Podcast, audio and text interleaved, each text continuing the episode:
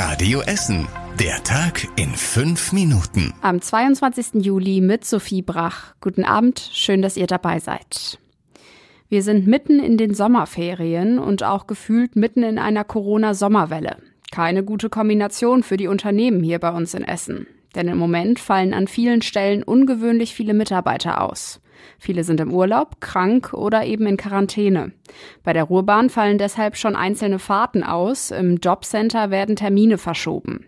Auch die Stadt spürt die Personalprobleme. Sie setzt Prioritäten, sagt Sprecherin Jasmin Trilling. Bei sowas wie der Stadtteilbibliothek, da kann es tatsächlich sein, Personalengpass, da müssen wir schließen. Bei sowas wie der Feuerwehr, dann kann auch mal sein, dass Überstunden nötig sind, weil ähm, wenig Personal da ist, aber das ist unersetzbar. Die größten Probleme haben aktuell die Entsorgungsbetriebe. Sie müssen Sperrmüll und wilde Müllkippen gerade teilweise liegen lassen. Die Lage war ziemlich angespannt im Essener Norden in den letzten Wochen. Mehrere Massenschlägereien, zum Beispiel in Altendorf, haben dafür gesorgt, dass sich die Anwohner sehr unwohl in ihrer Nachbarschaft gefühlt haben. Jetzt gibt die Polizei aber eine kleine Entwarnung.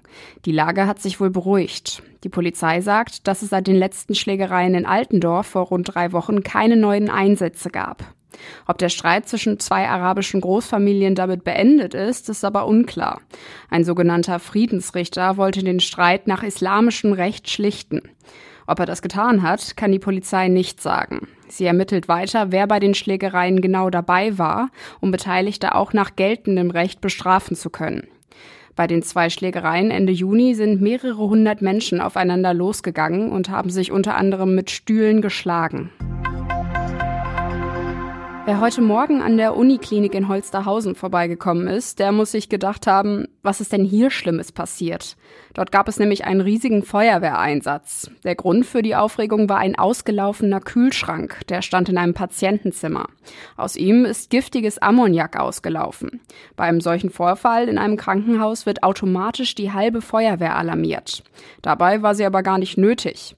Ein Mitarbeiter der Betriebsfeuerwehr hat den kaputten Kühlschrank sofort auf einen Balkon gebracht. Die Feuerwehr selbst hat dann nur noch gelüftet und gemessen, ob Schadstoffe in der Luft sind. Dem Patienten aus dem Zimmer ist nichts passiert. Der Forschungsstandort Essen entwickelt sich immer weiter. Die Uni Duisburg-Essen bekommt ein neues großes Forschungszentrum. Das Gebäude mit Büros und Laboren entsteht am Turmfeld im Nordviertel. Es kostet 70 Millionen Euro.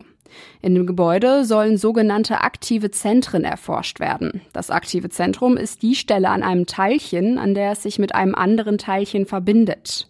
In neuen Geräten können sich die Wissenschaftler diesen Vorgang live angucken. Das gibt es bisher nicht. Die Ergebnisse der Forschung könnten unter anderem dabei helfen, CO2 zu sparen.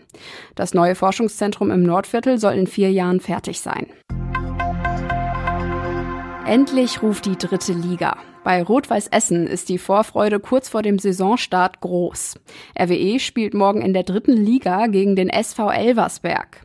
Es ist das erste Spiel für RWE im Profifußball seit über 5000 Tagen. Das Stadion an der Hafenstraße ist fast ausverkauft. Die Fans sind schon aufgeregt. Ich war noch nie in der dritten Liga mit Rot-Weiß. Darauf freue ich mich sehr. Selbst wenn es äh, jetzt Samstag erstmal gegen den Aufsteiger ist, aber selbst da ist die Euphorie groß und äh, man hofft natürlich dann sofort auf drei Punkte. Anpfiff ist morgen um 14 Uhr. Radio Essen ist wie immer live dabei. Und zum Schluss der Blick aufs Wetter. Heute Nacht fallen die Temperaturen auf bis zu 15 Grad. Hier und da ist der Nachthimmel stark bewölkt. Vereinzelt kann es auch kleine Schauer geben.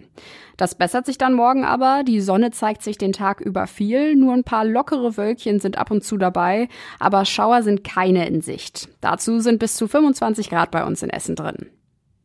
Die nächsten Nachrichten aus Essen gibt's bei Radio Essen wieder morgen früh ab 7.30 Uhr. Wir wünschen euch jetzt noch einen schönen Abend.